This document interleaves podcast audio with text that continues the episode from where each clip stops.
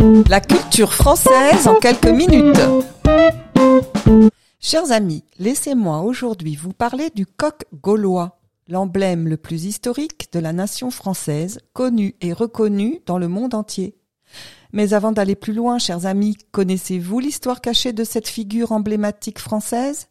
Et pour commencer, deux questions viennent à l'esprit. Pourquoi un coq? Simple oiseau de basse-cour. Et pourquoi gaulois? Eh bien, parce que le coq cumule à lui seul nombre de qualités flatteuses, en plus de son panache naturel, autrement dit de son allure fière et spectaculaire.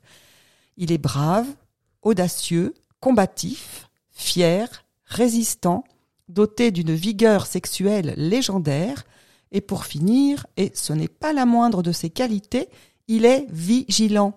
C'est le seul animal capable d'éveiller une nation tout entière, le coq est un lanceur d'alerte. Pourquoi gaulois?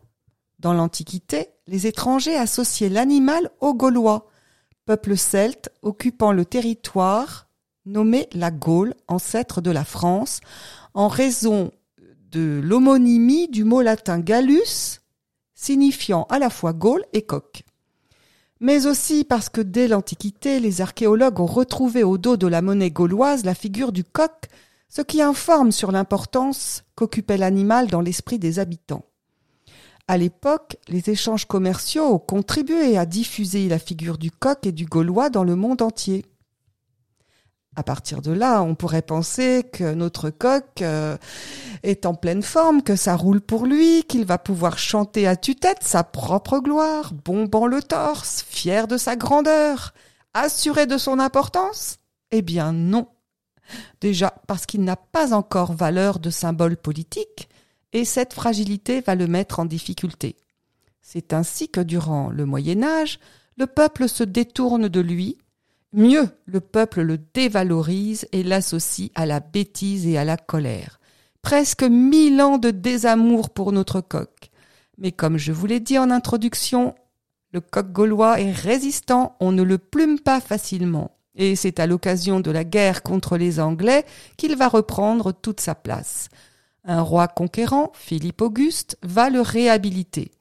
En guerre contre les Anglais, le roi subit les moqueries de ses ennemis qui le comparent à un stupide coq arrogant. Philippe Auguste contre-attaque en reprenant au contraire à son avantage les belles qualités oubliées de l'animal bravoure, esprit de conquête, vaillance et combativité le peuple met en avant la fierté et la noblesse de l'animal. Mais c'est véritablement avec la Révolution française 1789 que le concept de nation mis en avant donne au coq gaulois sa valeur d'emblème national. Au sommet de sa gloire, le coq va pourtant à nouveau tomber de son piédestal.